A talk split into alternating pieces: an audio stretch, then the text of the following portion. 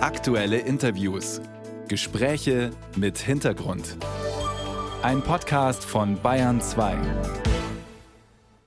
Julian Assange, Edward Snowden, Chelsea Manning, das sind drei der bekanntesten Whistleblower der letzten Jahre, die Missstände bzw. Gesetzesverstöße in Unternehmen und Behörden aufgedeckt haben und die einen hohen Preis dafür gezahlt haben bzw. es immer noch tun. Wie wichtig sind solche Menschen, die solches Fehlverhalten aufdecken? Wie kann man sie besser schützen vor Repressalien? Das möchte ich jetzt Cosmas Zittel fragen. Er ist Geschäftsführer vom Whistleblower Netzwerk. Das ist ein Verein in Berlin. Und mit ihm bin ich jetzt verbunden. Grüße Sie, Herr Zittel. Guten Tag, vielen Dank für die Einladung. Gerne. Wir haben gerade das Beispiel einer Whistleblowerin im Pflegebereich aus Bayern gehört. Kennen Sie solche Beispiele in Ihrem Verein auch? Ja, also solche Beispiele kennen wir einige. Das Whistleblowing betrifft ja auch eine ganze Reihe von Themen. Das sind, können Missstände in der Pflege oder auch in anderen sozialen Bereichen sein, Zweckentfremdung von Fördergeldern, ähm, Missstände bei der Entsorgung von äh, Abfällen oder auch fehlende Produktsicherheit und äh, Absprachen bei der Auftragsvergabe.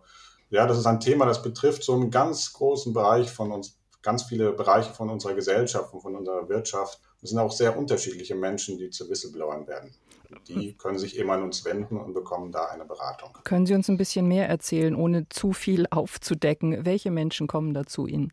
Das sind ähm, Menschen, die in ihrem Arbeitsumfeld eben einen Missstand entdecken und dann merken, da läuft was richtig fehl und sie haben immer größere Probleme damit, äh, damit das einfach so stillschweigend hinzunehmen. Und Manche, die sich an uns wenden, haben dann schon eine Meldung abgegeben und merken, da verändert sich nicht so viel oder sie erleiden äh, schwerwiegende Repressalien. Andere wissen noch gar nicht, ob sie überhaupt melden sollen oder wenn ja, dann wie und sind sich sehr unsicher und äh, wissen auch nicht, mit wem sie darüber sprechen können.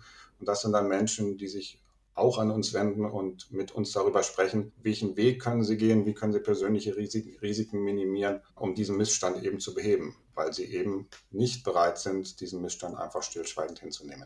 Da hört man schon raus, die Angst davor, vor Repressalien, dass man persönlich in irgendeiner Form die Konsequenzen zu tragen hat, wenn man mit sowas an die Öffentlichkeit geht, ist groß bei den Menschen, die zu Ihnen kommen.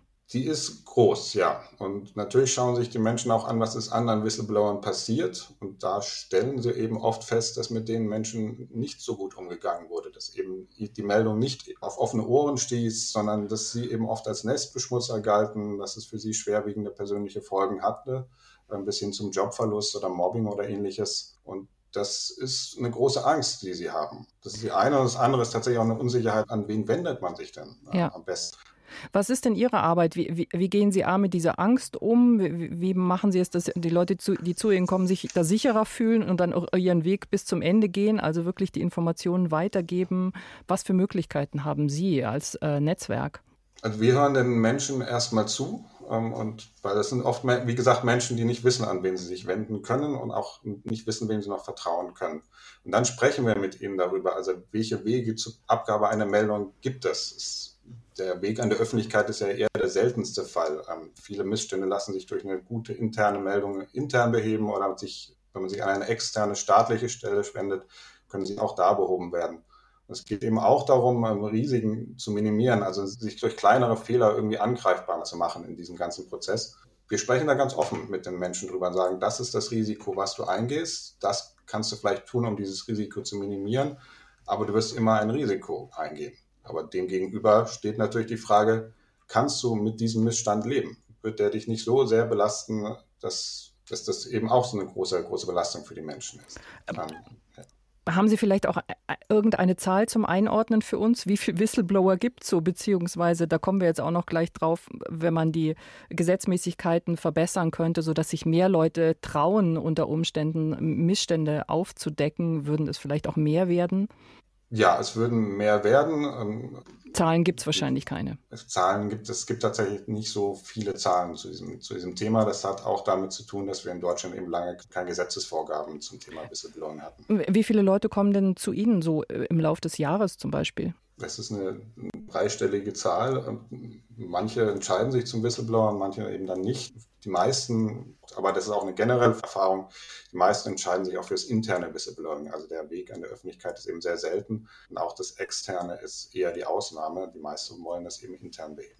Jetzt wurde ja im Frühsommer die EU-Whistleblower-Richtlinie in deutsches Recht umgesetzt. Das äh, nennt sich auf Deutsch dann Hinweisgeberschutzgesetz. Sind Whistleblower jetzt mit diesem neuen Gesetz besser vor Repressalien geschützt, wie zum Beispiel Kündigungen?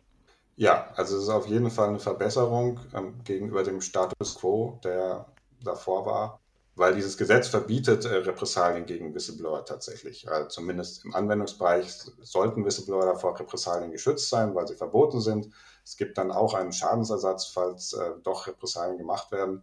Also es ist auf jeden Fall eine, eine deutliche Verbesserung. Und hinzu kommt, dass auch eine ganze Menge neue Anlaufstellen für Whistleblower geschaffen werden. Also dass Behörden und Unternehmen und andere Organisationen ab einer bestimmten Größe müssen jetzt interne Meldestellen einrichten. Und ähm, auch der Staat muss Meldestellen einrichten, und zwar sogenannte externe Meldestellen. Also wenn Leute feststellen oder sich unwohl damit fühlen, eine Meldung erstmal intern abzugeben, dürfen sie auch unmittelbar gleich an eine staatliche Stelle wenden.